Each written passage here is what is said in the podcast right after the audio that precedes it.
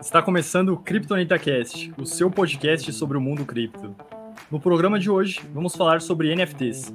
E para bater um papo sobre esse assunto, estamos aqui com o Alan do DeFi Objetivo, o Big do canal CryptoBig, eu, André, do canal Diamante Cripto, e um convidado muito especial e que entende muito do assunto, o Formiga, que também é embaixador da Radium no Brasil. Para quem não sabe, a Radium é a principal DEX da rede Solana. Então passo a palavra primeiro ao Alan, ao Big e depois ao nosso convidado Formiga, já aproveitando para perguntar como ele se tornou embaixador da Radium aqui no Brasil e também especificamente como ele começou a se interessar por esse mundo de NFTs. Caramba, André, você decorou tudo isso aí ou você leu, cara? Que voz emprostrada, cara. Legal, cara. Boa noite para todo mundo aí. Formiga, seja bem-vindo ao nosso podcast. É um prazer receber você aqui. A gente vai falar bastante sobre a Solana, sobre Radium, sobre DeFi em geral, sobre NFT. Então aí, o pessoal que que está acompanhando a gente aí no chat, fica à vontade para mandar as perguntas que a gente vai passar aqui para o Formiga. E aí, Big? É isso aí, boa noite, Formiga, boa noite, André, Alan. Vamos começar esse bate-papo aqui. Já vou jogar direto no, no, colo do Formiga aí a, a, pergunta que o André fez, como ele se tornou embaixador. E aí a gente vai dando continuidade nesse papo aí para falar de NFT, como é que anda esse mundo, como é que fica NFT nesse mercado de baixa. Vamos bater um papo legal. E aí, com Formiga, como é que você virou embaixador da Radiant? Opa, pessoal, muito obrigado primeiro ao André pelo convite. A gente se conhece pelo, justamente pelo grupo da Radium Brasil e agradeço mais uma vez a pessoa que está ouvindo aqui a esse podcast. Bem, é, respondendo a pergunta, é, bom, a história é um pouco longa porque eu já tenho alguns anos no mundo cripto e eu cheguei ao Radium através da Solana, principalmente, né? Descobrindo a Solana, é, os primórdios da, do ecossistema, ainda não tinha muitas plataformas, né? Então, uma das primeiras foi a Radium, e acabei, né, é, entrando nesse mundo da, do DeFi dentro da Solana, e a Radium justamente foi uma das, é, é uma das principais, mas foi uma das pioneiras nesse mundo de finanças descentralizadas, justamente por ser uh, uma plataforma que tem várias opções de investimento, enfim, como farming, né, criação de pools de liquidez, tem staking também. E, bom, hoje em dia já é, tem muita mais, tem outras opções. Então, é, no começo, eu vi que existia muita informação disponível em inglês, mas pouco em português, como sempre acontece normalmente nas comunidades, né? É, acaba, acaba sendo muito limitado é, a informação em português.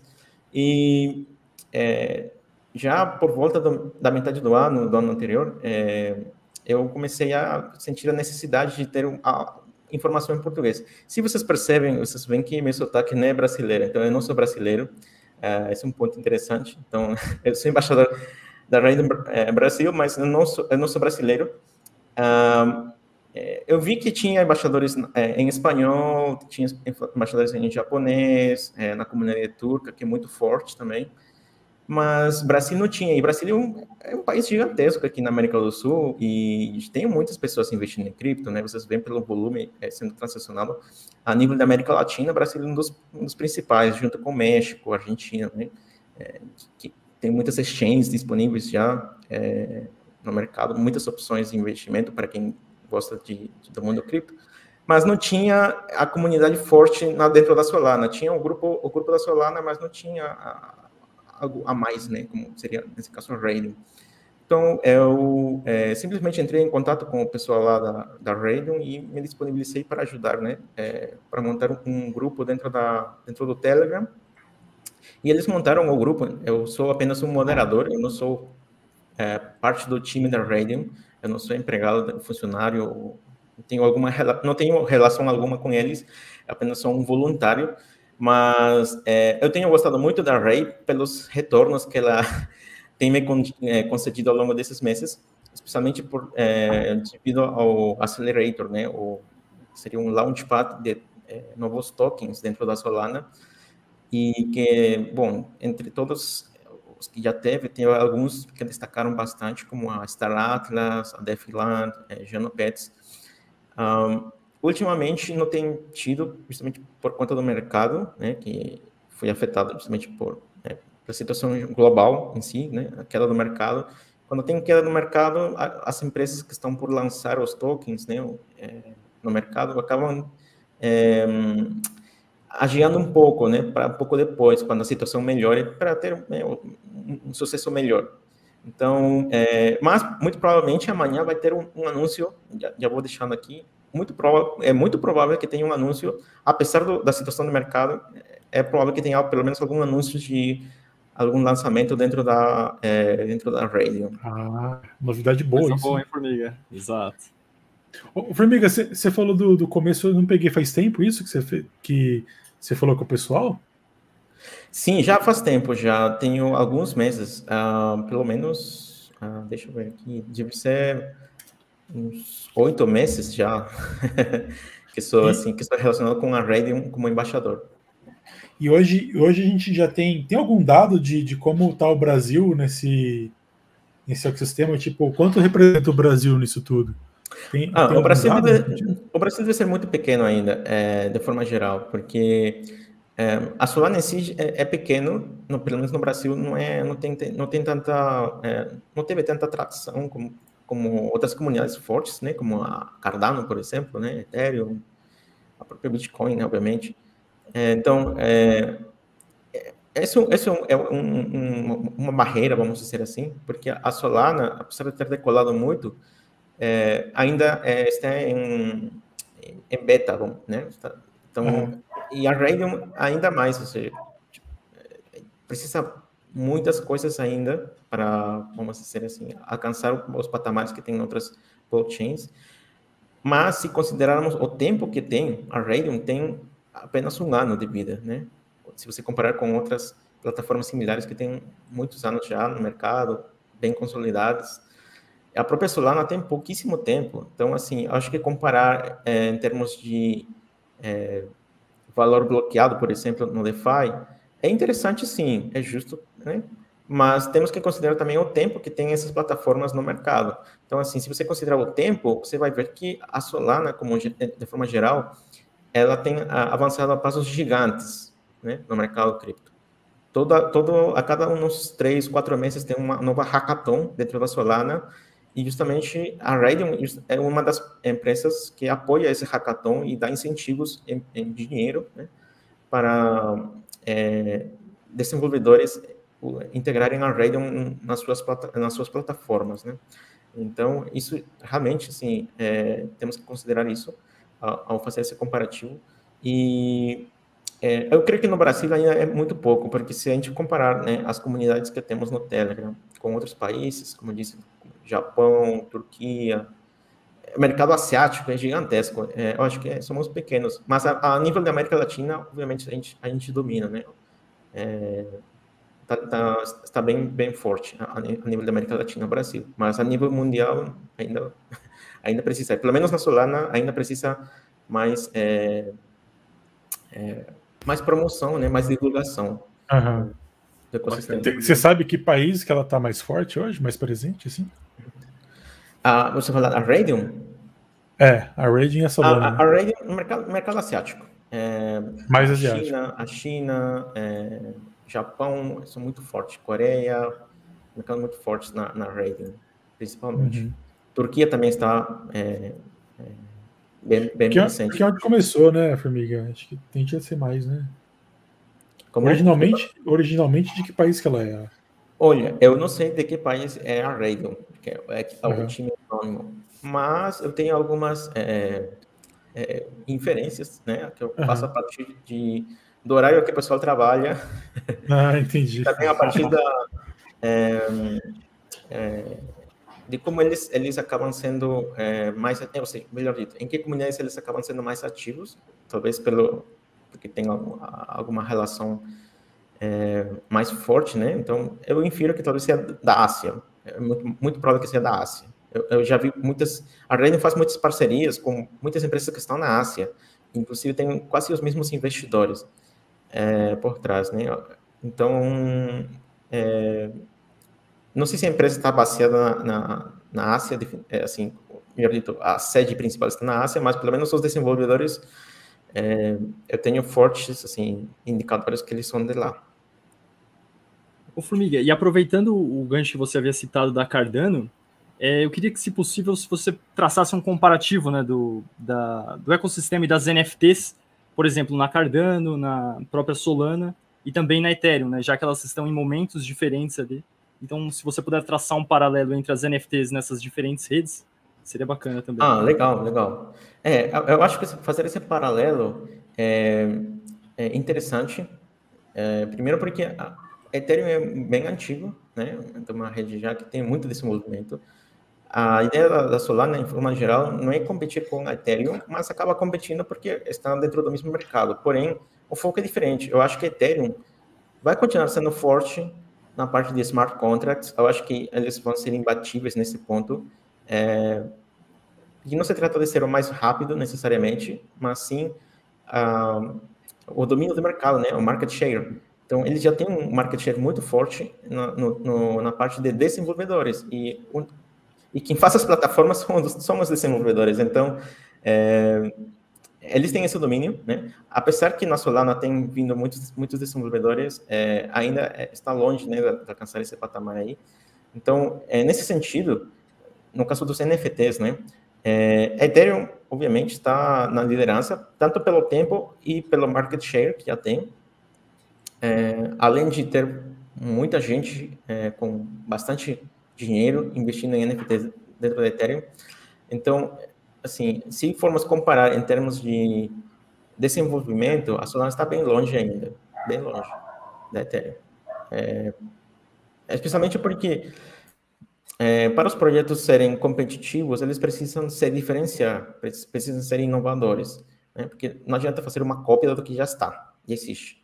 Você até pode fazer, mas você sempre vai estar na cola de outro que já está na frente. Então, é, para você estar na liderança, você tem que, tem que dominar alguma coisa que outro não, não faça ainda.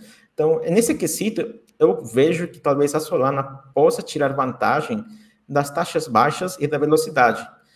E pode ter algum tipo de alguns algumas aplicações, alguns desdobramentos de, de NFTs que não seja possível ainda na Ethereum. Por exemplo, é, fazer staking de NFTs. Né? Na Ethereum, para você fazer staking, é, seria muito caro, muito caro a grande escala. Já na Solana, você já vê que existem muitos projetos que fazem staking de NFTs para você é, ir lucrando, é, lucrando não, ir recebendo tokens né, do projeto. Então, isso é interessante, isso é interessante. Porque, por exemplo, já tem projetos fazendo IDOs, né? IDOs são lançamentos de, de tokens, né? E com, através de NFTs. Então, isso é, uma, isso é uma funcionalidade que na Ethereum seria muito, muito custoso de fazer, né? Outra coisa que já estou vendo é muito é, na Solana, por exemplo, é a parte de jogos. Eu sei que Axie Infinity, né, tem, tem seu, seu é, vamos, é, o precursor ali, né? Assim, é, bem reconhecido tal, dentro da Ethereum, tudo, mas estão chegando jogos né, dentro da Solana que talvez é, as funcionalidades que eles vão integrar dentro da Solana não seja não é que não seja possível, é possível dentro da Ethereum, mas seria altamente custoso, então deixaria inviável fazer esse tipo de operação, né? Então, é, eu creio que com o tempo, na medida que forem chegando mais inovações dentro da Solana, essa diferença de é, possibilidades, né? Que é, o que é possível fazer dentro da Solana vai ficar mais notório. Por enquanto, a Solana ainda está para trás, é, comparado com a, a Ethereum. A Cardano é um caso diferente, porque a Cardano tem uma comunidade fortíssima.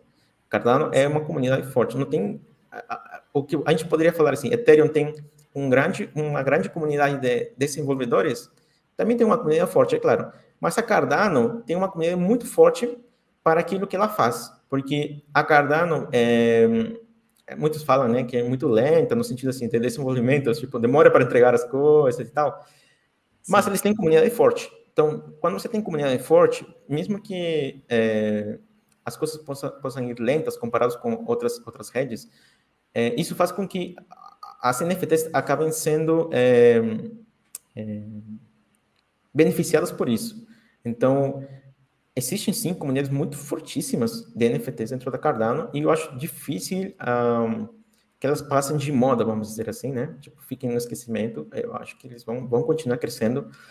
E é só esperar né, que a Cardano continue a entregar mais desenvolvimentos para que seja possível fazer mais coisas com os NFTs da Cardano. O, o que está, talvez, é, é, barrando um pouco o crescimento dos NFTs dentro da Cardano, eu creio que seja justamente a falta de novas funcionalidades dentro da Cardano que permitam fazer outros desdobramentos, né, trazer outras utilidades. Algo que a Solana já está conseguindo fazer.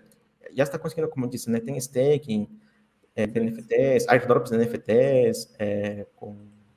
É, é o próprio Block Asset, né, lançou recentemente o staking de, de NFTs no projeto Sim, deles, né? Exatamente. Então, assim, tem coisinhas que já dá para fazer dentro da Solana que ainda não daria para fazer é, é, em outras redes, e mesmo que desse, talvez, às vezes é muito caro, né, fazer isso. Então, a Cardano, eu acho que tem comunidade forte, mas ainda precisa, né, do desenvolvimento da própria rede para para conseguir fazer mais coisas. E, olha, eu vejo grande potencial na Cardano, porque o foco deles é, é outro, né? É desenvolver de forma mais segura, verificada e tal. E eles têm um ativo que outras redes talvez não têm, que é a comunidade. Então, vamos ver o que, que dá, né? É, eu acho que esse negócio de comunidade é tão forte, e isso a gente vê nos, nas memecoins, né? Você vê memecoins não crescem por fundamentais de técnicos, mas ele, é, é, ele cresce por fundamentais de é, comunidade, as pessoas segurando comunidade, exatamente, pessoas trazendo mais pessoas, então isso, isso é um ativo, acaba sendo um fundamental também.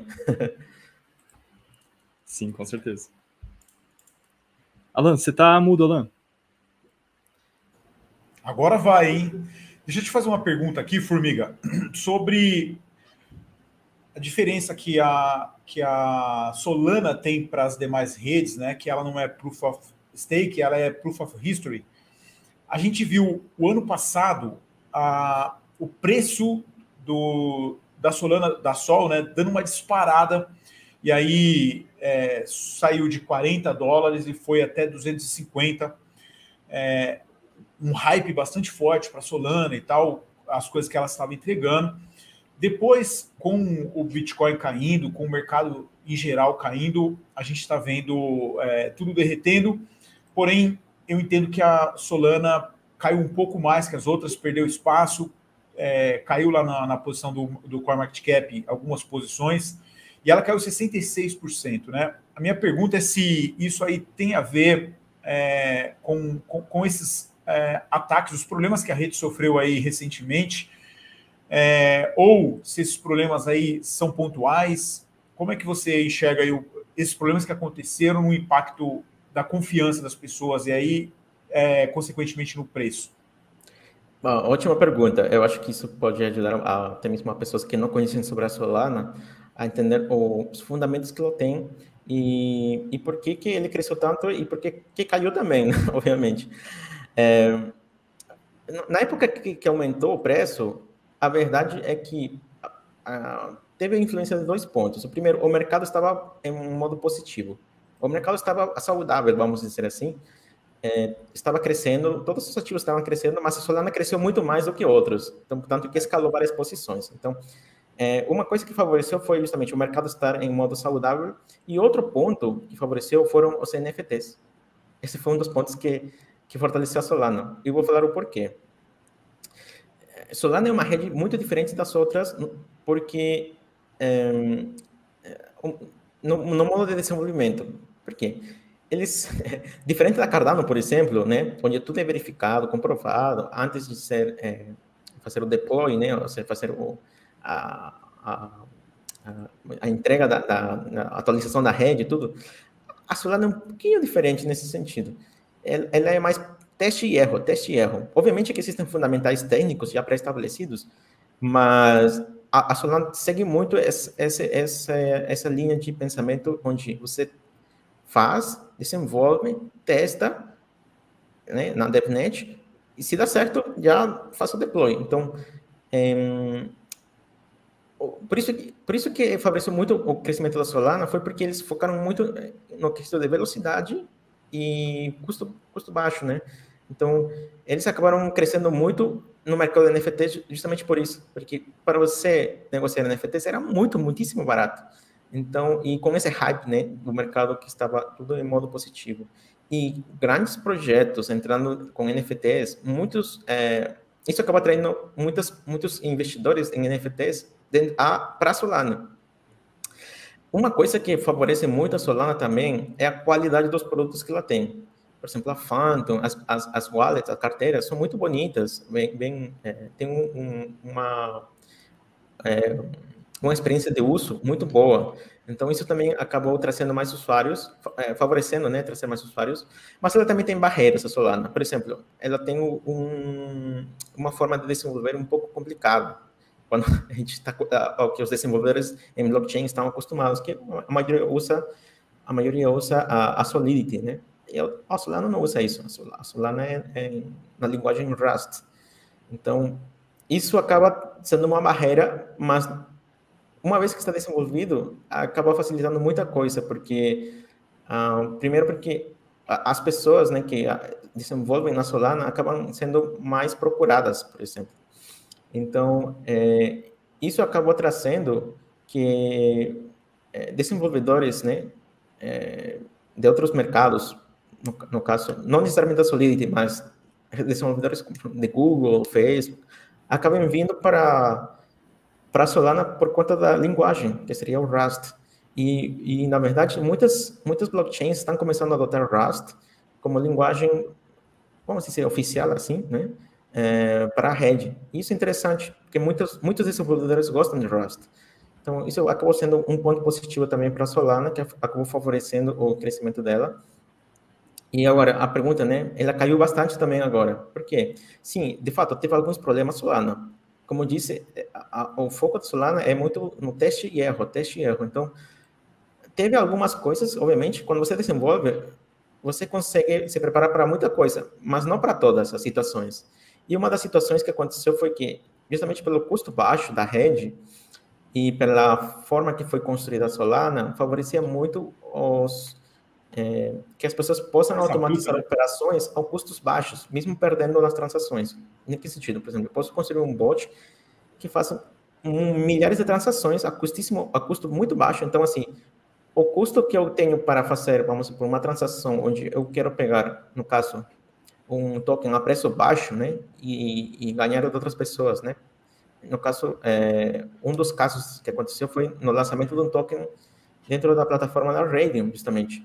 Então, era o lançamento de um IDO e os bots começaram a atacar a pool para pegar o token no preço de, de início, né? no preço de lançamento. E o que aconteceu? Um monte de bots querendo comprar no preço né, de lançamento e acabou saturando a rede no sentido de muitas transações né, é, em, em, em, pouco espaço de tempo que, ao mesmo, que mesmo que os bots estavam pagando pela, pela transação, é, acabou saturando a rede. A rede estava preparada para escalar mais? Sim. Porém, uma coisa que existe dentro da, dentro da, da Solana é que tem um custo de processamento. Por exemplo, é, quando você é, faz uma operação de um swap, por exemplo, isso ocupa um espaço de memória dentro do validador. Agora, quando você faz um stake, isso ocupa outro espaço de memória. O fato de, dos bots quererem comprar, né, fazer um spam dentro da, da pool, isso tem um custo maior. É, porque são várias operações dentro de uma, de, uma, de uma transação. São várias operações dentro de uma transação. Né? Você faz a, o, swap, você cria conta Sim. dentro da enfim, são várias transações embutidas dentro de uma transação. Isso ocupava muito espaço e também é, é tempo de, de, de, de, transação. Agora, fazendo isso milhares de vezes, acabou saturando os validadores e eles não conseguiram dar conta, ou seja, não conseguiram ordenar essa fila. Isso foi um problema, sim, mas é, foi resolvido parcialmente, ainda não foi resolvido totalmente. É esperado que agora em março, é, a, na próxima versão, que seria a, a versão 1.9, os validadores já resolva é, de vez, né? porque os que teve até agora foram paliativos, é, ajustes, mas não resolveu de vez. Então, assim, a partir de março, eu creio que sim. Uma vez resolvido esses problemas, pelo menos dos bots, que sempre que tem alguma coisa importante, lançamento de token, é, lançamento de IDOs, o que for, sempre tem os bots presentes e querendo pegar, né, é, saturando a rede. É, e eu creio que a partir, algo assim, em março agora vai ter essa atualização, está prevista essa atualização, eu creio que pode resolver, e a partir disso, eu creio que Solana pode ter novamente outro, outro crescimento, assim, exponencial, já que muitos jogos dependem justamente dessa correção. Né? Quando não tiver essa correção, imagina, ter 5 mil jogadores não fazendo transações, vai, vai capotar, né? É, da mesma forma. Uhum. Então, é, eu creio que isso pode é, trazer de volta a Solana a novos patamares. Hum. Ô, ô, Formiga, deixa eu te perguntar um negócio, cara. Eu queria voltar num ponto ali que sobre o NFT em si, né, cara? É, como que você vê essa questão do NFT? Porque a gente, a gente sabe que tem o um NFT de arte, puramente artístico, né? Que a pessoa vai lá e faz a mintagem de um, num JPG e aquilo não tem utilidade nenhuma.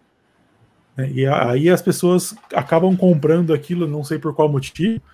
E você tem os outros NFTs de, de utilidade, né, cara? Será que você podia fazer essa diferença e ver e, e colocar como Sim. é que é a sua visão em relação a isso? Porque na, na minha visão, e acho que o pessoal aqui concorda, essa parte de NFT puramente artístico, cara, é, não estou vendo muita, é, muita aplicação para isso e não, e não faz muito sentido esses valores que a gente vê de transações por aí, né? Uhum.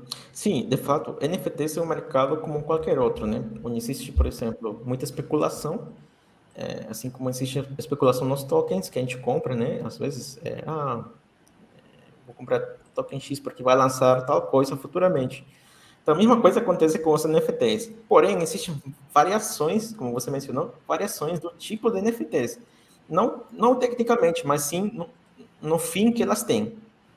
Então, por exemplo, tem NFTs, como você disse, puramente artísticas. Esses NFTs é muito especulativo, assim como hoje alguém vai comprar uma Mona Lisa, né? Provavelmente uma obra de arte única. Então, assim, quanto que vale isso? É, não é faz sentido, né? É, é difícil. Intangível também, né? Então, assim, é muito subjetivo, é, tipo, depende da demanda e da oferta, né? Quando tem muita pessoas querendo comprar, obviamente o preço vai aumentar. Da mesma forma acontece com os NFTs. Quando são NFTs artísticos, hum, é muito provável que, às vezes, né, seja o primeiro NFT lançado dentro da blockchain, então isso gera um hype, né? Tipo, é a primeira, é a primeira coleção NFT lançada na blockchain, então tem uma importância muito maior do que as, as que vêm depois, né? É, às vezes é um NFT de um artista famoso, né? artista já reconhecido no mercado. Às vezes é um NFT que tem assinatura ou a participação de alguém famoso, uma celebridade, por exemplo. Às vezes são NFTs que já vêm com uma, é, uma arte muito linda, de fato. Às vezes em 3D, uma animação em 3D, tipo, muito linda mesmo. Tipo, que você vê, nossa, que bacana. Então, assim, tem muitas pessoas também que gostam de arte em si. Então, tem muito essa parte especulativa. Agora, também tem os outros NFTs, como mencionou, de utilidade. Em que sentido? Você usa. Pode falar. Não, eu ia te perguntar nessa, nessa parte, antes de entrar na utilidade, que eu sei que você gosta dessa parte, mas, por exemplo, esses, esses NFTs puramente artístico, né? Como que você vê essa questão, por exemplo, por que, que eu vou comprar esse negócio se eu posso reproduzir? Tipo, seria meramente status? É, sim. Primeiro, tem duas coisas, né? Primeiro tem a parte de, de elite, né? É uma elite que você faz, vai fazendo parte quando você compra é, um, um NFT que já foi valorizado, por exemplo. Há poucos dias atrás, o Neymar comprou vários NFTs né, da, das bike, né, ou Bored App. É, e, obviamente, assim, pelo preço ser muito alto, só compra quem tiver muita grana, né? Então, assim, é muito... É, já virou um NFT elitizado, né? É como você quando vai é, pode comprar um carro normal, comum, mas você compra um Lamborghini, né? Por que você compra esse uhum. carro assim? Tipo, meu, tem muitos carros que andam mais rápido que esse daí, talvez, né? Ou, tipo, são mais bonitos, talvez, alguns, não sei. Mas é, é questão de status, é questão de, de, tipo, reconhecimento. As pessoas não se importam com o preço, se importa já com o status. Então, tem outra função por trás, né? É, agora, tem outra... Sim, pode, pode falar. Opa, desculpa, Formiga. Nesse sentido também, eu já vi muita gente falando desses projetos de colecionáveis também, a questão de você fazer parte de um grupo, né? Que acaba que eles se fecham ali e um começa a apoiar o outro em projetos específicos, né? Então, Exatamente. de repente, alguém influente que tenha aquele NFT específico daquela coleção, é, você, enfim, como uma, uma pessoa comum e tudo, talvez não teria acesso àquela pessoa, mas eventualmente pelo fato de possuir um daqueles NFTs, você consegue um contato mais fácil com aquela pessoa, por exemplo. É, exatamente, exatamente. O que, é o que, como eu tinha falado, né? Acabou virando uma elite, né? É um status social. É como quando você tem uma conferência só de milionários. Então, só entra quem for milionário. Então, você acaba tendo contatos fortes lá. Então, assim, você quer ter o mesmo macaco do, do, do Neymar, você compra e você pode ter, quem sabe, né, participar de um, um, algum evento com ele, né, tipo, né, alguma coisa com ele. Então, Sim. assim, é, fora que não é apenas é, status para alguns, para outros é realmente investimento, né, assim, especulativo mesmo, compra, tem grana, tipo, isso daqui vou segurar por, sei lá, 5, 10 anos, vai lá, né, vai, sei lá, até onde chegar. Quem tem grana, um milhão, dois milhões, talvez não é muita grana para quem é milionário. Então, assim, prefere comprar e especular também. Então, tem vários tipos de perfis aí, não é apenas único, enfim, cada pessoa tem suas motivações, mas a parte artística, como dizer, é muito subjetiva. É, obviamente, quando valoriza, já vira outra coisa, né? Vira uma elite e vira um, um status. Então, a, o fundamental do projeto é o status em si. No momento que as pessoas começarem, por exemplo, a acontecer coisas, por exemplo, como Neymar, tipo, Neymar vendeu seus macacos, outra pessoa famosa vendeu, aí começa, né? Ah, então começa a perder o status também da, daquele NFT. Mas, por enquanto, só, só mais pessoas estão chegando, então vai continuar valorizando aquilo. Né? O mesmo acontece com projetos de utilidade. É, o fim dos, dos projetos de NFT de utilidade, uma vez que a utilidade já foi é, é, usada, vamos dizer, né? já foi, já, já, acabou a utilidade, aquele projeto de NFT vai perder valor também. Então, é, muitas pessoas só veem a figura, né? Muitas pessoas só veem aquele pinguino, sei lá, a vaca, o cavalo, o que for. Mas por trás, cada pessoa que compra NFT, que conhece o projeto, acaba comprando ou por especulação, porque acha que vai valorizar aquele NFT, e, e de fato pode ser que aconteça, como está acontecendo em muitos projetos hoje em dia, valorizar. Às vezes é porque é, gosta da utilidade, ou seja, vai ser um NFT que ele realmente vai utilizar e, e, e vai fazer uso em algum, em, em algum momento e, portanto, ele quer comprar e mesmo que esteja mais caro, ele vai comprar mesmo assim. Então, é, por exemplo, eu só vou mencionar alguns projetos. Tem NFTs onde, só pelo fato de você ter um NFT, você tem acesso a dados importantes, né? É, que quem não tiver NFT não consegue ver.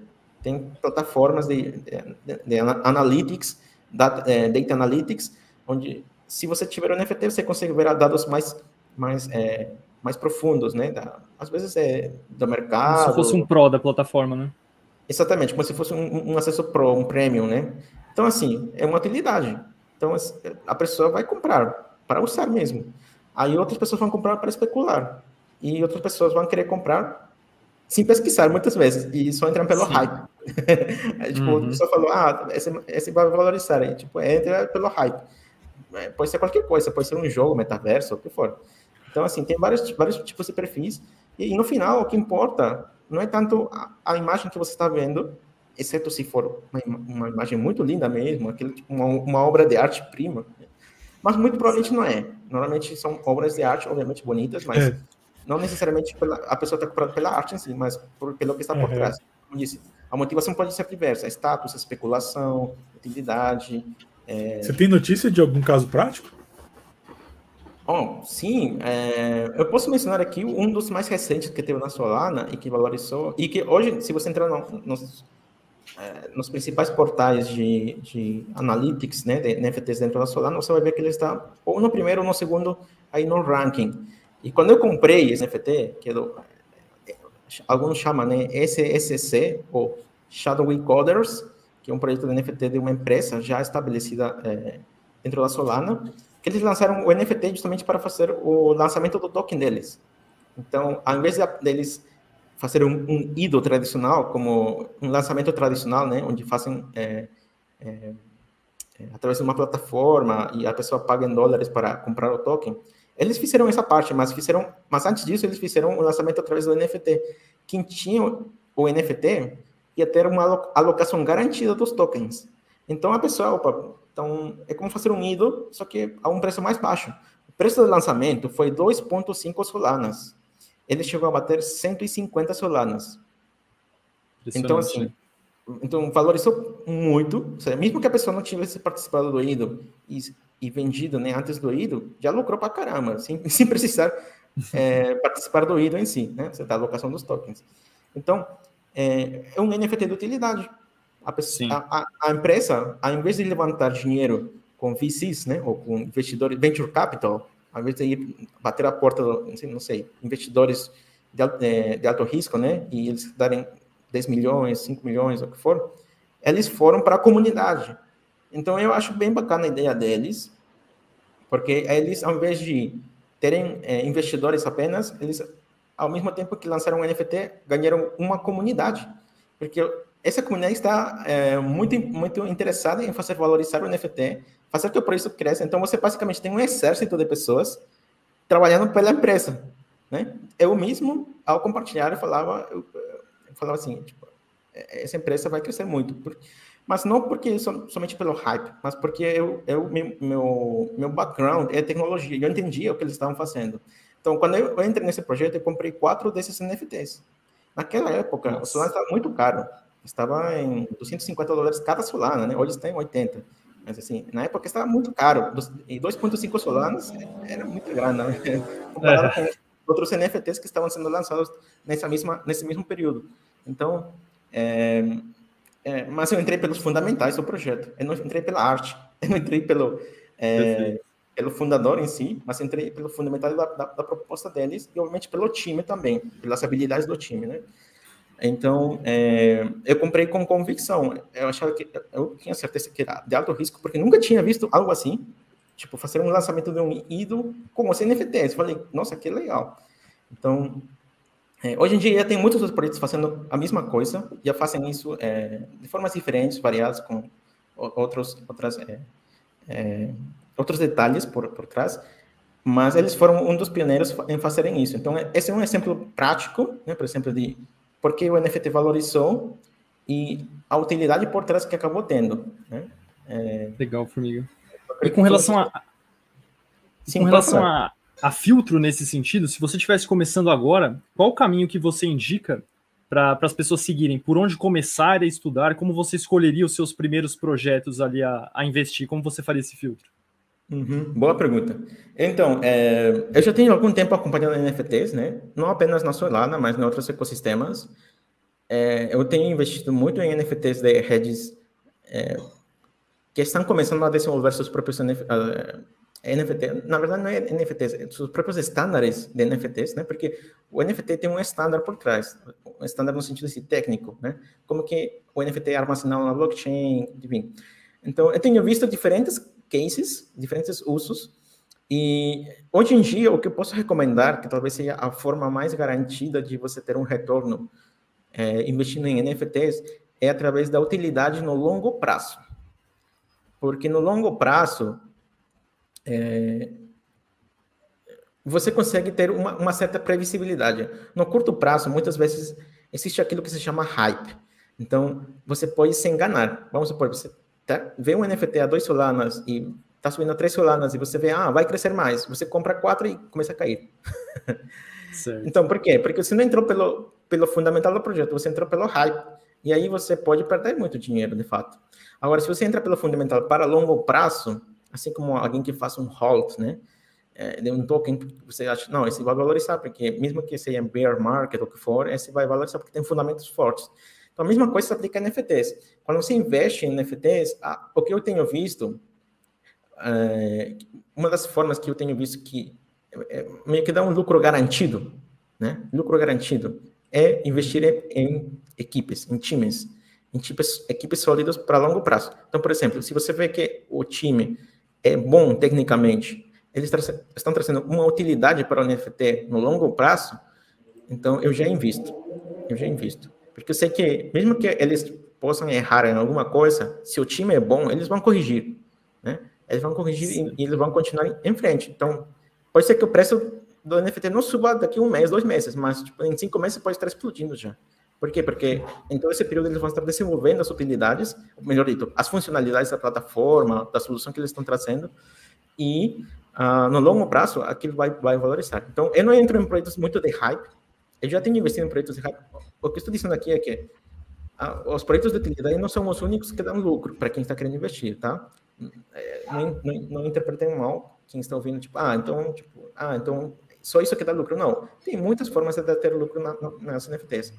É, entrar no hype dá lucro também. Se você pega no comecinho, pode ter lucro, né? Mas assim, seria uma visão mais de longo prazo também, para tirar os ruídos de curto prazo e investir na equipe, no projeto Exatamente. em si, que a longo prazo você acredita que, que, vai vingar. Por e por que eu falo isso?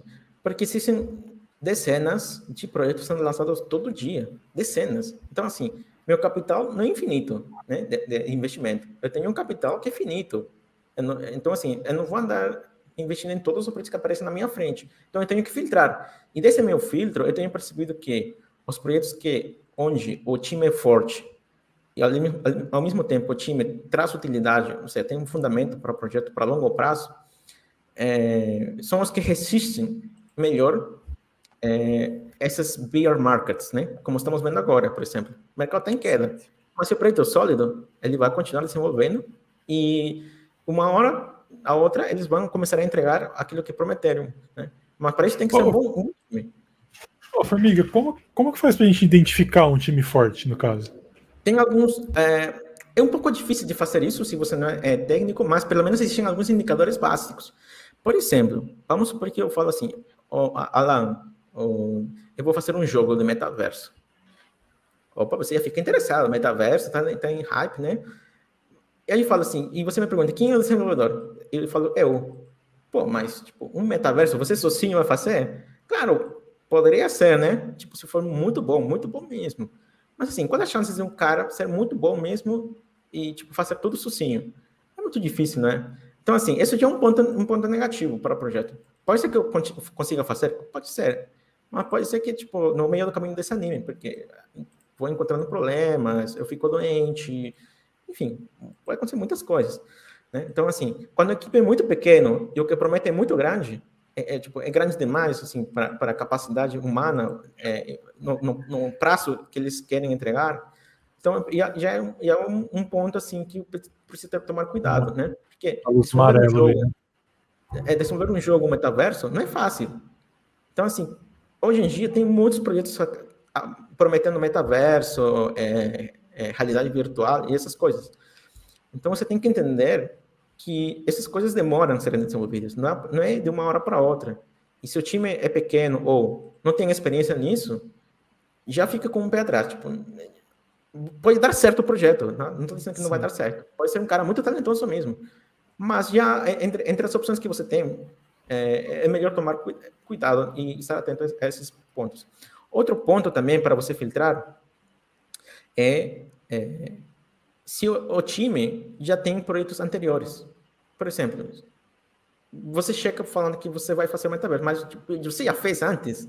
Porque se você já fez antes, você tem um indicador interessante aí. Como que foi o projeto? Ele conseguiu entregar? É o cara tem um bom antecedente? É responsável com o que, o, o que prometeu? Ele consegue entregar mesmo? Então, quando você chega nesses times aí que são bons, muito provavelmente você vai encontrar esse, esse tipo de perfil. A pessoa já trabalhou em outras empresas, em outros projetos antes. Então, por exemplo, ah, alguém está vindo, vindo é, para um projeto na Solana e é desenvolvedor, mas já desenvolveu a mesma coisa na Ethereum. Ah, então o cara já tem experiência de desenvolver em blockchain. Já desenvolveu na Ethereum e agora vai desenvolver para Solana. É, um, é algo interessante. Então, assim, a pessoa já, você já vê que ele entende do que está fazendo. É, outro ponto também interessante para você notar nos times, né, é a capacidade de, de, de, comunicação deles. Porque, querendo ou não, um projeto de NFTs, ele envolve comunidade. E se você não tem uma comunidade forte, quem que vai evangelizar sobre teu projeto? Você pode pagar muitas, você pode pagar influencers, o que for, mas é a comunidade que vai sustentar você no longo prazo, né? Porque ou é, ou é a comunidade que faz bullying para você, ou defende você, é uma das duas. Então, é, se você não tem uma boa comunicação, por mais que o time seja bom, muitas vezes, é, por falta de comunicação, pode acontecer é, problemas e rachaduras dentro do time, dentro da, dentro da comunidade.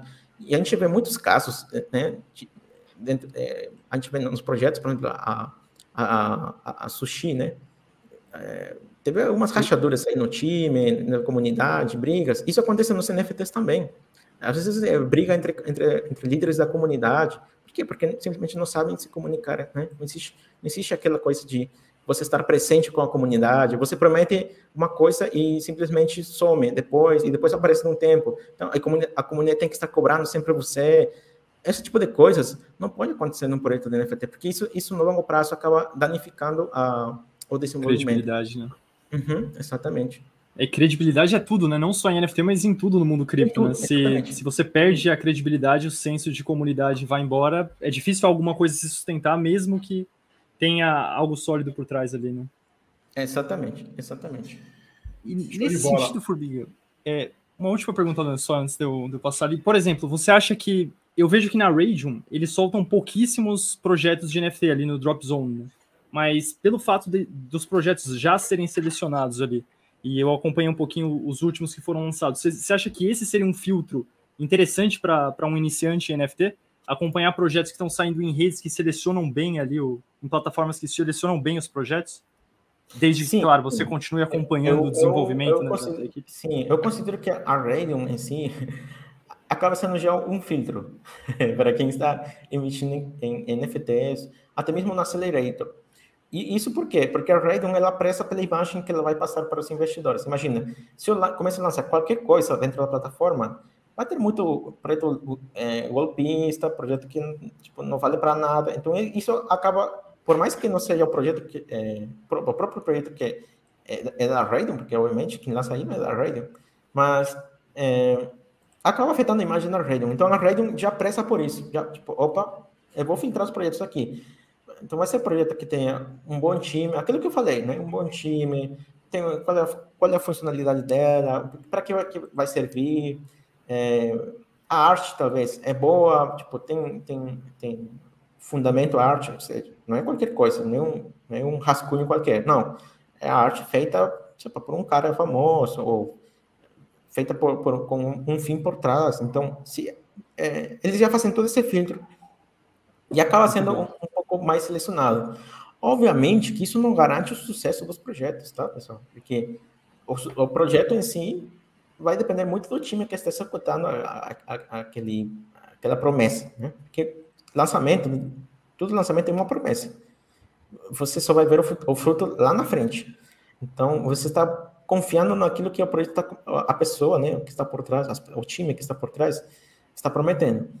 Então, é, mas um filtro já é interessante. Se você ver todos os projetos que estão no Accelerator, que é o, Launchpad de Tokens, todos fizeram 5x pelo menos do preço do lançamento.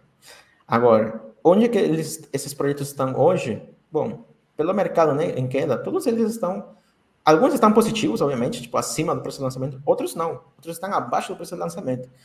E aí já vai de cada time, como eu falei. Mas todos eles quem, quem, quem comprou no, no, lançamento e vendeu logo, logo de cara, assim, tipo, assim que lançou, fez algum X aí, uns 5X pelo menos. Nos NFTs também aconteceu isso. Ah, no entanto, alguns projetos NFTs tiveram quedas expressivas e outros estão no positivo. Block Assets, por exemplo, é um time interessante e, e o preço está positivo, ou seja, quem investiu não está perdendo nada. Só se vendeu, obviamente, quando houve queda, porque o Block Assets, por exemplo, que foi lançado na, na Dropzone, já ficou em 0,7 solanas. Sim. e, tipo, o preço de lançamento foi 2 solanas, solanas. Então, você vê, né, que existem oscilações, mas no longo prazo, quando você investe num time forte, eles acabam, é, é, acabam, é, como posso dizer assim, acabam entregando o que prometeram e isso acaba também favorecendo o preço, né? O último que lançou a, a Dropzone foi a Dapio. E a Dapio está no mais do que dobro do preço de lançamento, mesmo, mesmo o mercado em queda. Então, isso também é outro sinal interessante de que, mesmo em, em o mercado em vermelho, uh, quem investe em NFTs acaba sendo protegido dessas quedas, por conta da valorização dos NFTs. Obviamente, em bons projetos, né? Não é qualquer projeto de NFT. Formiga, é, falando de bons projetos e, e, e, puxando de volta o que você falou anteriormente, né, sobre analisar as equipes, né?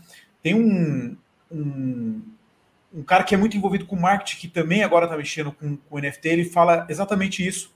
Ele fala sobre, ele faz um comparativo, né? E fala sobre. É o Gary Vee, esse cara, tá? Ele fala Sim, sobre apostar no Joker né, que já ganhou outras corridas e tal. Então, olha para a obra daquele cara ali e, e, e, vê o que ele já fez para trás, provavelmente ele é capaz o suficiente para fazer novos bons projetos. É nesse cara que você deve investir, né? Essa, é isso que ele fala. Eu quero te perguntar, saindo um pouco da questão do NFT, mas é, continuando, é, no, continuando numa coisa onde a, a Solana é otimizada para isso, né? Para jogos e falando também sobre metaverso. Eu a, a rede Solana ela é muito otimizada para isso, é, tem, tem muita expectativa para que os jogos grandes que venham para o futuro, na rede Solana principalmente, sejam jogos ali que sejam divisor de águas, que tragam muita é, possibilidade de ganhos. E aí eu queria ver com você é, a, sua, a sua opinião. É claro que ninguém, aqui ninguém vai prever o futuro, né? Mas dos jogos que estão aí é, na fila para sair e tal, que estão que estão é, em projeto, qual que você põe mais fé para o futuro? Boa pergunta. Um, é, é, eu acho assim que é difícil saber uh, ter uma previsão assim um pouco um pouco no estágio que está atualmente por dois motivos. É, e esse serve para qualquer pessoa que esteja fazendo algum tipo de análise de NFTs. Primeiro, porque não adianta só lançar o jogo. É, às vezes o jogo pode ser lançado. Vamos supor que amanhã alguma, algum projeto tipo lança o jogo já funciona mas a tokenomia é boa, né? O jogo é bom em si, tipo, é divertido, a pessoa vai jogar. Porque uma coisa que eu tenho visto nos projetos de cripto e jogos... Um jogo de jogar, né, Formiga? Exatamente. Isso que está faltando na, na, na, nas, nesses é, jogos é, vinculados a cripto. O que está faltando é jogos onde as pessoas joguem por diversão, por lazer mesmo, para se divertir. O, o que vejo muito é jogo é, focado muito em lucro. Né? O exemplo máximo disso é o Axie Infinity. As pessoas estão lá não pela diversão do jogo, pelo lucro que está por trás, a, a, a especulação nos tokens, enfim. Então, o que eu vejo é que a Solana, o, que, o jogo que vai, vai ganhar muito dinheiro, que vai fazer todo mundo é, é, lucrar bastante, é aquele jogo que for bom de jogar mesmo. Aquele que for divertido e que vai trazer muitos usuários que vão querer jogar não pelo dinheiro, eles não estão nem aí se vão gastar seu, seu, dinheiro, porque as pessoas que jogam mesmo por diversão, eles, eles já gastam dinheiro hoje em dia. Tanto que você vê, né, tem muito joguinho de celular aí que as crianças gastam dinheiro mesmo, compram acessórios, itens. Então, eles não estão interessados no dinheiro, estão interessados na diversão mesmo, é, fazer parte de um clube, um, um, algum time, enfim, competições, enfim, esse tipo de coisas. Então, é, o que eu vejo, assim, dos projetos que já existem dentro da Solar na questão em desenvolvimento, eu vejo eu vejo com bons olhos a Aurora. É, é, um, é um projeto que está demorando para sair, como qualquer jogo, porque jogos demoram a ser desenvolvidos. Qualquer jogo que promete ser desenvolvido muito rápido está prometendo algo que não é verdade. A Aurora tem. Eu, eu fico assim é, mais empolgado por eles por dois motivos. Primeiro, porque eles têm bons investidores por trás, então o investidor que está entrando com eles, é, obviamente não está entrando para perder dinheiro, está entrando para ganhar dinheiro, então isso acaba, é, de certa forma, botando uma pressão maior no time. E outra que o time tem desenvolvido coisas interessantes, isso aí. Já, já tentou que Formiga disso aí? Não estou conseguindo achar aqui. Aurore. É isso aí, exatamente. Ah, Ele tem, tem stake também. Tem bastante gente deixando stake, stake travado ali. Por enquanto, por enquanto não tem jogo, tá, pessoal? Ah. Por, por enquanto é só promessa mesmo. Então, assim, eu não, eu não tenho como prometer. Aurori.io, né? Aurori com Y. É. Pra quem tá só que eu gostei muito dos gráficos, dos gráficos e que o, o pessoal está desenvolvendo algo novo mesmo. Tipo, não, é um clone de algum jogo que existe. Ou, claro, que é inspirado em outros jogos, obviamente. Mas os investidores são bons. É, e eu espero que eles realmente sejam bem sucedidos por conta da. É, que isso pode trazer mais usuários para a Solana, primeiro, e segundo, pode ser um, um, um, use case, né? um caso de uso para que outros, outras, outras é, empresas que já desenvolvem jogos possam se sentir atraídos a, a, a Solana, né? Porque a ideia é que a Solana continue crescendo. Não apenas a Solana, mas todas essas blockchains. Eu acho que o mundo cripto não é, não é uma competição, e sim todo mundo crescer junto. Tanto que, ah, assim como a Solana tem que crescer para jogos, a Ethereum tem que continuar crescendo para smart contracts. Eu acho que é assim que tem, tem que ser visto as coisas. Não existe um ganhador, porque não existe uma rede que vai ser boa para tudo. mas cada rede vai, vai acabar pelas, pelo tipo de uso, pelo tipo de funcionalidade que tem, acaba sendo mais apropriada para uma coisa do que para outras. Então, é, eu creio que é, a ideia é apoiar todo mundo, né? Então, assim, no caso dos jogos, eu estou mais, é, eu estou achando que vai, vai, vai ser mais destaque, em destaque na Solana. Eu acho que jogos vai entrar bem forte na Solana. É, mas ainda não tem jogos bons, né? Tem alguns jogos que já estão funcionando, mas é, obviamente tem usuários, já começou a ter uma boa, uma, um bom destaque, mas ainda precisa ter é, jogos assim, tipo, onde as pessoas jogam por diversão mesmo e a grande escala, né? Ah, isso está faltando no mundo em geral, no mundo cripto em geral, não apenas na Solana, né? todos os, em todos os, é, em todas as blockchains. Uhum. Ah, o Renato mandou uma pergunta aqui. Para mim não ficou muito clara a pergunta dele. Eu vou ler, hein? Boa noite a todos. Uma dúvida capciosa. Se os metaversos floparem e não tiverem engajamento das pessoas, além de comprar e vender os tokens, os NFT vão no mesmo caminho? Oh, Renato, é, essa é uma boa pergunta, realmente. É, no sentido assim, de que os metaversos estão muito hype, no hype, né? E, e se, e se floparem o metaverso? É, sim, pode acontecer. Mas isso vai acontecer com os NFTs que estão relacionados ao metaverso. Não, porque os NFTs, não, é, a, a, a, gente vê, não, porque a gente imagina, por conta da mídia, muitas vezes, que todos os NFTs estão relacionados ao metaverso. E não é assim. Né? Alguns NFTs estão relacionados ao metaverso. E, obviamente, se o mercado de metaverso acaba não vingando, tipo, ah, não tendo essa, aquela atração, obviamente, os ativos relacionados ao metaverso também vão perder é, o, o, foco né, no mercado. Vai ser outra coisa. É, mas, destaca, normalmente eu destaco, nem todos os NFTs estão no metaverso. Como eu já falei, tem NFTs que têm utilidade para ídolos, para stake, para entrada a eventos, né, como ticket de entrada.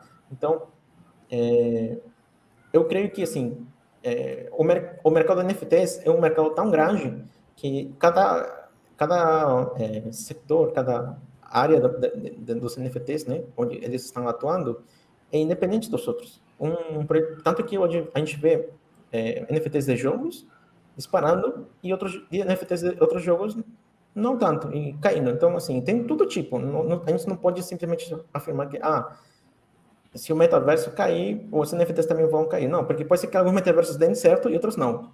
É, então, aí tem uma, uma grande variação. Por isso que eu falo, muitos projetos metaverso vão aparecer, vão continuar aparecendo mas só aqueles que forem bons mesmo vão continuar a longo prazo. Vão continuar desenvolvendo, times fortes vão continuar desenvolvendo, mesmo que não tenha atração, talvez no curto prazo, mas no longo prazo vai ter. Porque sempre, sempre é, projetos com bons times, eles, eles vão continuar desenvolvendo e vão, alguma, alguma coisa eles vão entregar futuramente. O Formiga, e aproveitando nesse sentido essa questão da, da NFT de um determinado nicho, ela dá certo ou não, você enxerga que, por exemplo, em relação a uma altcoin, uma NFT que seja de um determinado nicho, ela tem utilidade num determinado mercado, ela vai ter uma simetria muito superior se comparada a uma altcoin? Ou não necessariamente? Você vê alguma relação nesse sentido? Eu, é, eu, eu vejo que NFTs. Eu vou falar duas coisas aqui. NFTs dão muito lucro, justamente pela simetria. E outra coisa, é muito mais fácil você escalar, é, no sentido assim de fazer aumentar ou cair o preço de uma NFT do que um, um altcoin. Por quê? É, normalmente os NFTs têm um supply limitado. Né? Tem coleção de 10 mil peças, é, 5 mil, mil. Então, assim, enquanto altcoins, você vê um bilhão de supply, 5 bilhões, é, 1 milhão, Sim. enfim, você vê um monte de meme coins né, com esse supply altíssimo. Então, imagina, para você fazer que esse esses meme coins disparem, tem que ter muita, muita gente com muita grana fazendo disparar e outras pessoas também querendo lucrar ao mesmo tempo, né? Então, é, aos NFTs, justamente pelo supply muito baixo, é muito difícil de fazer isso, no sentido assim de é, é, ter, ter essa, essa, essa é, como posso dizer, é, enquanto Sim. as pessoas estão querendo muito vender, outras pessoas estão querendo muito comprar e acaba tendo é muita oscilação né, nas altcoins. Então, obviamente, todo mundo quer lucrar. Então, alguém vai executar no mercado seus, os, os, os, seus ativos, né? Tipo, vai vender tudo no mercado e vai executar e, tipo, de uma hora para outra acontece o dump, né? Já nos NFTs não acontece isso. Pela falta de liquidez, né? Exatamente. Então, mesmo que você queira vender agora, agora, seus NFTs, você vai ter que listar e aí você vai ter que esperar alguém que compre. então, o que acontece? Não tem como simplesmente fazer cair o preço logo de cara. Você pode, obviamente, listar, por exemplo, você comprou um NFT a 2 Solanas, você pode listar a 0.1 Solanas. Beleza. Sim. Mas pode ser que nenhum compre. E nesse sentido, Formiga, uma, uma dúvida que eu acho que tem bastante relação com isso. Por exemplo, você que acompanha vários projetos e tal, você gosta, por exemplo, de ir nos marketplaces, nos lugares que estão negociando as NFTs, e para os projetos que acompanha, você tentar fazer ordens de pescaria ali, tentar dar ordens abaixo do que o cara quer vender, mas para captar justamente mais NFTs desses, desses projetos que você está acompanhando. Não, de fato, você... isso acontece muito. Isso acontece Sim. muito. Tem pessoas que compram NFTs, mesmo no prejuízo, eles acabam fazendo o dump, vamos dizer assim, listando a preço muito mais baixo, porque eles sabem que tem muitos, como chama, né, paper hands. Aquelas pessoas que, quando veem que o preço está caindo, acabam entrando em desespero e acabam listando um preço mais baixo. Então, de fato, isso acontece. De fato, isso acontece bastante no mercado de NFTs, especialmente onde há muitos bots já, né? Comprando um uhum. monte de NFTs e listando abaixo do preço, justamente para dar um par, para que as pessoas entrem em pânico e acabe, e acabe é, é, outras pessoas, né, acabam sendo influenciadas a listar abaixo do, do preço e eles acabam depois comprando, Boa. comprando é, os NFTs. É, essa manipulação acontece em todo tipo de mercado, eu acho, mas nos NFTs isso é é interessante de ver, como você falou, né? O que acontece é que existe falta de liquidez. Então, é, quando o preço de um NFT simplesmente dispara, dispara, dispara, é, para isso acontecer, alguém tem que estar comprando no mercado. Né? Alguém está assumindo esse, esse risco de comprar no mercado, mas para dar um par é mais difícil. Você tem que esperar certo. alguém que compre de você. Então, eu acho que nesse sentido, a simetria é muito boa em relação às altcoins, porque nas altcoins, quando você quiser, tipo, não, já não quero mais, não quero nem saber desse, desse, desse meme coin e vou vender no mercado mesmo. Você corta no mercado, acabou. Você, sai quase mercado. na hora, né? Exatamente. Já na NFT não tem isso. Mas, em contrapartida, você consegue lucrar muito mais, porque você compra a um Solana e depois o preço está em dois Solanas, três Solanas, quatro Solanas, cinco Solanas, seis Solanas. Você começa a decolar e os, como o supply é muito pequeno, vamos supor, 5 mil, né? 5 mil NFTs apenas, então é, quem está comprando e se for mouse diamante, como chama, né? O pessoal segura mesmo. Sim. Então, aquele supply vai continuar subindo. Assim, melhor dito, o preço vai continuar subindo. E isso é interessante, é, é, essa, essa, essa simetria que existe entre altcoins e, e NFTs. Eu acho que NFTs dá muito lucro para quem entre em bons projetos. Isso é algo bem interessante. Eu gosto dessa relação, de certa forma, binária, por exemplo, de investir uma parte grande do, do capital em, em ativos menos voláteis ali, mas pegar uma parte do capital bem para especulação mesmo. Eu acho que NFT se encaixa muito nesse, nesse critério, pelo fato dessa assimetria que a gente está conversando aqui, né? Sim e, sim. e, essa questão de não pegar necessariamente, às vezes está acompanhando um projeto, mas não consegue, por exemplo, pegar no Mint. Colocar ordens de pescaria ali seria muito interessante para viabilizar essa, essa estratégia, né? Sim, de fato, existem plataformas de trading de NFTs, vamos dizer assim, né? Onde é, mas, mas é um pouco complicado porque os NFTs normalmente têm raridade, né? Então, dependendo da raridade do teu NFT, ela pode valer mais que um, um NFT comum, vamos dizer, mesmo que seja da mesma coleção. Então, isso, isso dificulta um pouco o trading, porque teria que ser trading por categoria, né? Ah, macaco, sei lá, diamante, macaco comum, macaco, enfim, né? Porque não é algo simples de entender as raridades. Até porque tem vários tipos de ranking de, de, de raridade, né? Então, acho que existe sim ordens de é, plataformas que estão começando a fazer training de NFTs, onde você coloca uma ordem, tipo, qualquer, qualquer NFT dessa coleção que for vendido abaixo de 12, você executa a compra, entendeu? Então, vamos supor que você tá, tá, não quer mais esse NFT, você simplesmente lista abaixo desse preço aí e vai ser executado no mercado. Então, tem muitas pessoas usando bots hoje em dia, eu mesmo já usei bots, então eu coloco um bot que fala assim, se, se qualquer coleção desse, qualquer NFT dessa coleção for listada abaixo desse preço, meu bot já vai e compra. Então, às vezes, alguém, como eu disse, né, alguém está desesperado por vender, porque precisa de liquidez, precisa de dinheiro, lista abaixo, um pouco abaixo do, do, preço que eu, que eu quero, e meu bot já executa a compra e já comprou. Então, limpa do mercado esse NFT, porque eu realmente estou querendo esse NFT. Então, é, existe muita automatização nesse mercado também. Isso é interessante para quem gosta de investir mesmo, porque agiliza muito, né? Você não tem como, você não, você não tem como acompanhar 10 coleções, 20 coleções ao mesmo tempo. Tem que automatizar, não tem outra saída. Muito bom.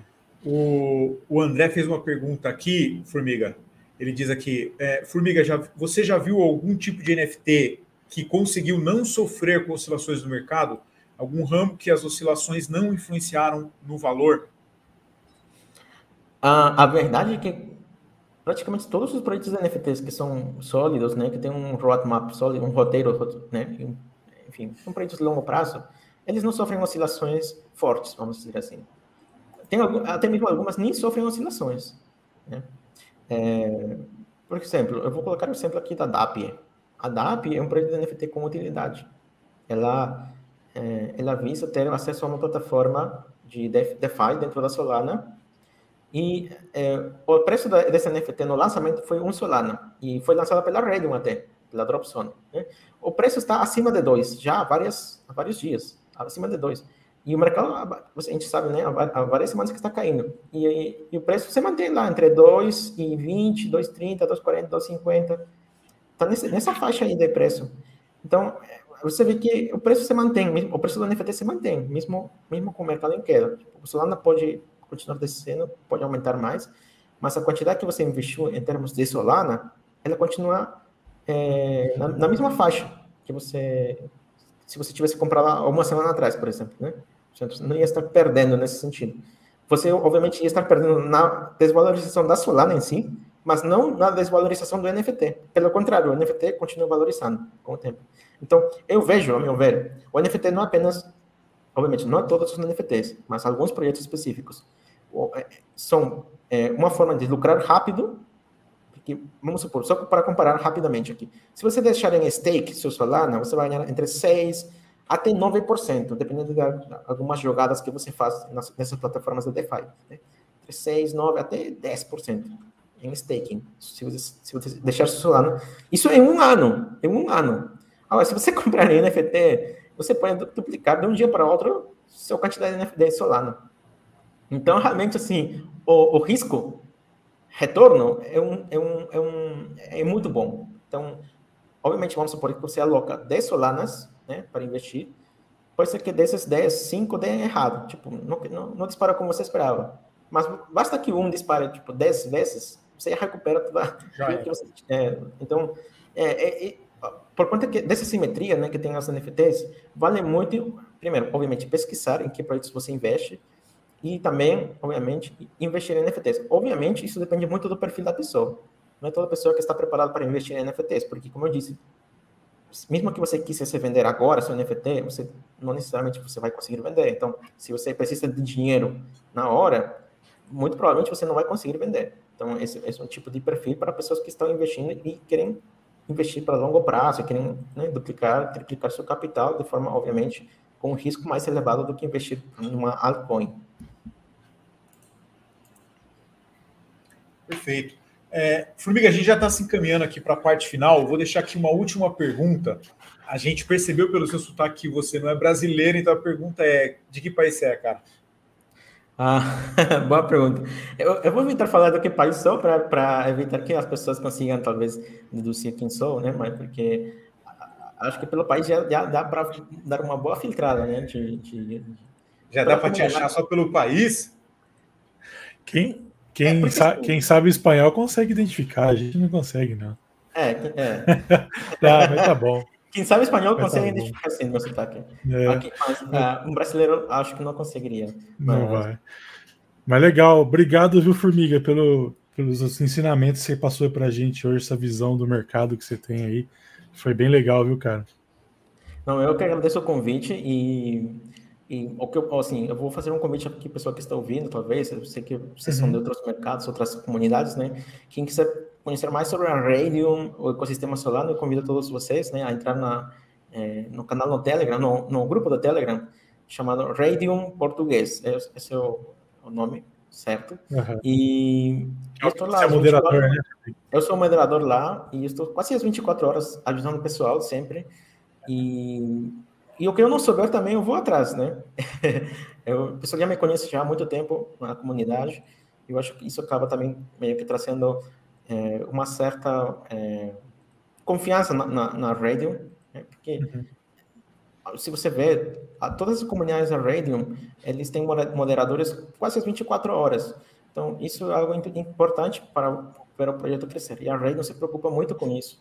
Eu acho que isso é muito importante, como eu disse, né? um dos pontos principais para um projeto continuar crescendo é a comunidade. Então, se você cuida da sua comunidade, o projeto, mesmo que, como um exemplo, né, a Cardano, desenvolve um pouco mais lento comparado com outras blockchains, a, a, comunidade é o que sustenta você no longo prazo também. Né? Então, eu acho que isso é, a Radium se preocupa bastante e convida todos a, a participarem do, do, grupo também. O, o, o, nome do grupo é Radium Português? Radium Português, sim, no Telegram. A gente vai, a gente vai deixar no link da, da descrição do, do YouTube o link ah, ali. Perfeito, pro, perfeito. Pro, pro, pro grupo do, da Radium. E eu mesmo faço parte, queria agradecer o Formiga ali que que não só a mim, mas já ajudou pessoalmente ali um monte de gente a, nos mais diversos problemas aí, com não só com a Radium, mas também com várias questões da, da Solana. E, e é um cara que contribui demais na comunidade também. Se, se a gente puder ajudar de alguma forma, eu sei que a audiência aqui ainda é, é pequena, Formiga, mas caso a gente possa ajudar de alguma forma em seus projetos futuros aí também, é, as portas estão abertas aí sempre que precisar e, e a gente puder contribuir de alguma forma. Então, obrigado ah, mesmo pela. Muito obrigado a vocês pela troca de ideias. Obrigado por quem acompanhou a gente até agora também. Quem estiver assistindo pelo Spotify, depois, se quiser entrar lá no YouTube, uh, se inscrever no canal. Quem está quem tá assistindo a gente agora também, se inscreve aí, deixa um like. Muito obrigado. E a semana que vem a gente volta. Valeu. Tchau. Valeu. Tchau. tchau.